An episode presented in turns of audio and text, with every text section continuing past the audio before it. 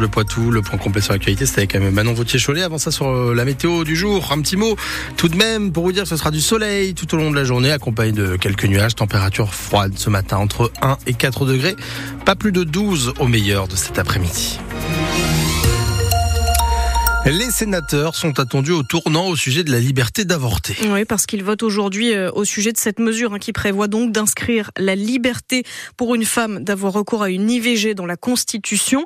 L'Assemblée nationale a dit oui, mais au Sénat c'est plus compliqué. Certains, à commencer par le président Gérard Larcher, s'opposent à la mesure. En tout cas chez nous, le sénateur Les Républicains des Deux-Sèvres, Philippe Moyer, votera pour. Il affiche euh, quand même quelques réserves.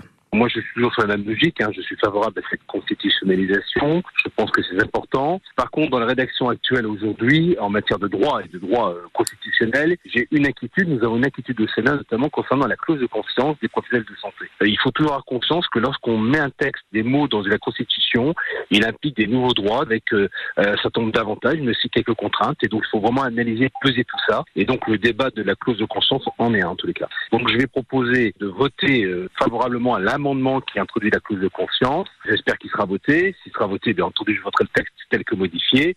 Mais dans tous les cas, s'il n'était pas voté, je voterai quand même le principe général puisque je considère que cet engagement est supérieur euh, à tout le reste, même si je pense qu'il faut respecter, je l'engagement des médecins. Donc certains sont favorables, d'autres sont moins. Et donc il faut qu'on puisse conserver cette liberté de conscience. Philippe Mouillet au micro de Théo Cobel, toujours chez nous. Bruno Belin votera pour également. Gilbert Favreau, lui, ne veut pas se prononcer avant le vote.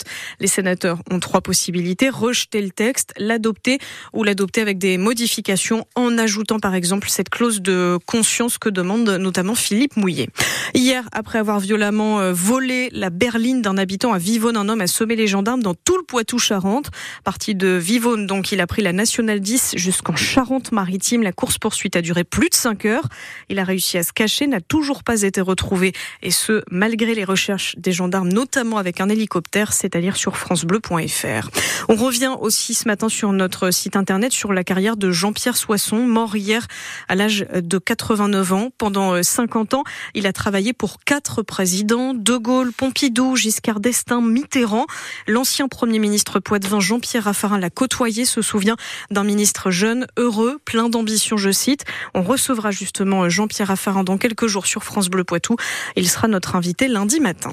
La coordination rurale salue euh, ce matin les deux nouvelles mesures de soutien à la trésorerie des agriculteurs. Annoncé hier par Bruno Le Maire, ceux qui le souhaitent vont pouvoir retarder d'un an le paiement de leur dette bancaire. Ils pourront aussi demander le rééchelonnement de leurs prêts sur trois ans. Dans les Deux-Sèvres, peut-être un revirement de situation après le séisme de juin dernier. 164 communes n'ont pas obtenu la reconnaissance d'état de catastrophe naturelle, ce qu'elles dénonçaient. Mais hier, la députée écologiste du département Delphine Bateau en a parlé à l'Assemblée. Le gouvernement entrouvre la porte à un réexamen. Un petit peu d'espoir donc parce que cette reconnaissance permet d'indemniser les victimes et seulement 10 communes en ont donc bénéficié. Au stade René Gaillard à Niort, il n'y a pas que la pelouse qui pose problème. on vous en parlait sur France Bleu Poitou il y a 15 jours. Les chamois niortais s'entraînent sur place, dénoncent l'état catastrophique des terrains au point d'avoir délocalisé certains de leurs entraînements.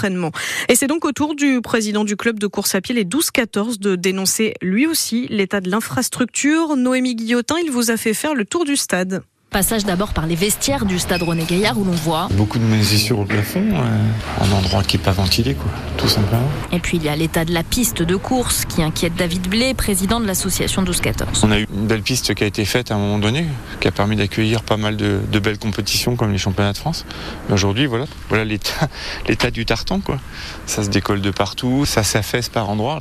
Ce qui est gênant, c'est d'imaginer qu'on puisse se blesser dans la pratique de notre sport, quoi. Donc euh, sur une piste qui est, qui est plus en capacité d'accueillir des compétitions d'un certain niveau, quoi, parce qu'on peut raisonnablement pas bloquer le couloir numéro 1 pour éviter de se blesser. L'association a une course prévue le 9 juin. On essaie d'accueillir du mieux qu'on peut les, les, gens, mais est-ce que c'est une belle publicité aujourd'hui de les accueillir sur le stade René Gaillard? Je sais pas. Voilà, c'est un bel écrin, mais euh, cet écrin est en train de pâlir euh, beaucoup, et ça fait mal au cœur, ouais, de bah, de pas avoir plus de de choses euh, entretenues en meilleur état, en tout cas que, que celles que l'on a aujourd'hui. David Blake qui aimerait pouvoir se retrouver avec les autres clubs de sport niortais pour euh, discuter de cette problématique des installations. Le reportage de Noémie Guillotin, vous avez les images sur notre application ici.